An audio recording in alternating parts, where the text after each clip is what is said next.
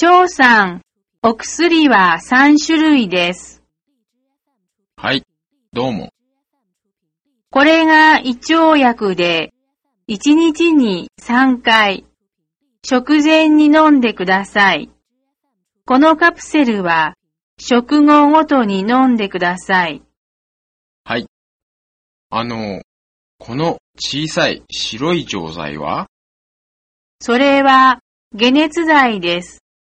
熱が出るときだけ、1錠飲んでください。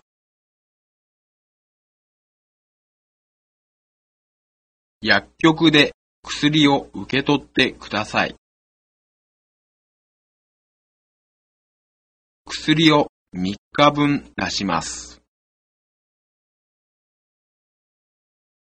この咳止めは1日に2回、咳がひどい時にだけ飲んでください。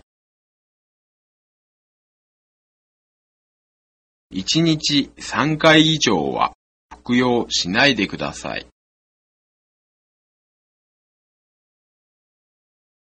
これは喉の薬です。喉が痛いとき舐めてください。この錠剤を食管に服用してください。